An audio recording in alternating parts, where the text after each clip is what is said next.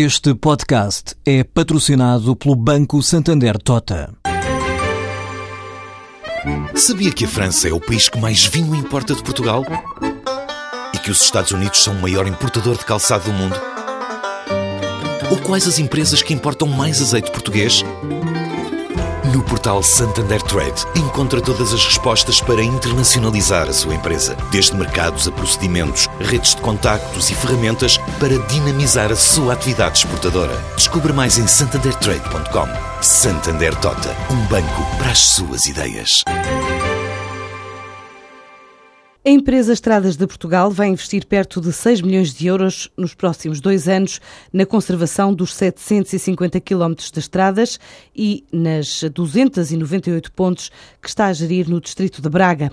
Em comunicado, a empresa garante ter adjudicado a obra ao consórcio Intervial, Gestão Integral Rodoviária e a Cândido José Rodrigues, sediado em Guimarães.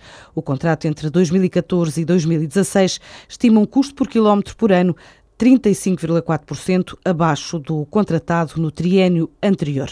A Embraer admite trazer novos investimentos para Portugal. A construtora aeronáutica brasileira está a desenvolver a nova geração de aviões comerciais, os chamados E2, estima colocar no mercado em 2018 e admite trazer esta construção do aparelho para Évora Assim fez saber o vice-presidente da Embraer, Mauro Kern, durante uma visita à fábrica no estado de São Paulo, da missão empresarial presidida pelo ministro Pires de Lima. Temos intenção de levar uh, estruturas importantes, significativas, da nova geração dos nossos aviões comerciais lá para a Évora também.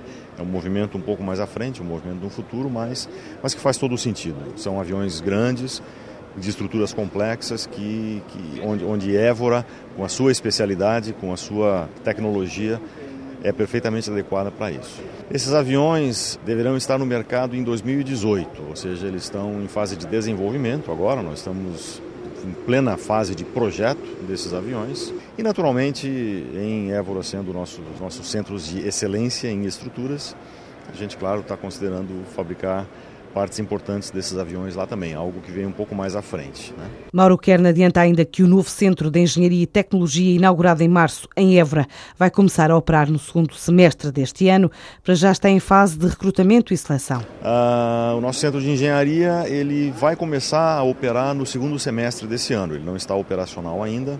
Nós estamos começando o processo de seleção dos engenheiros, de, do, do, do, do pessoal que vai fazer a gestão desse centro de engenharia e nós pretendemos ter então um grupo já trabalhando em engenharia e tecnologia em Évora até o final, final desse ano.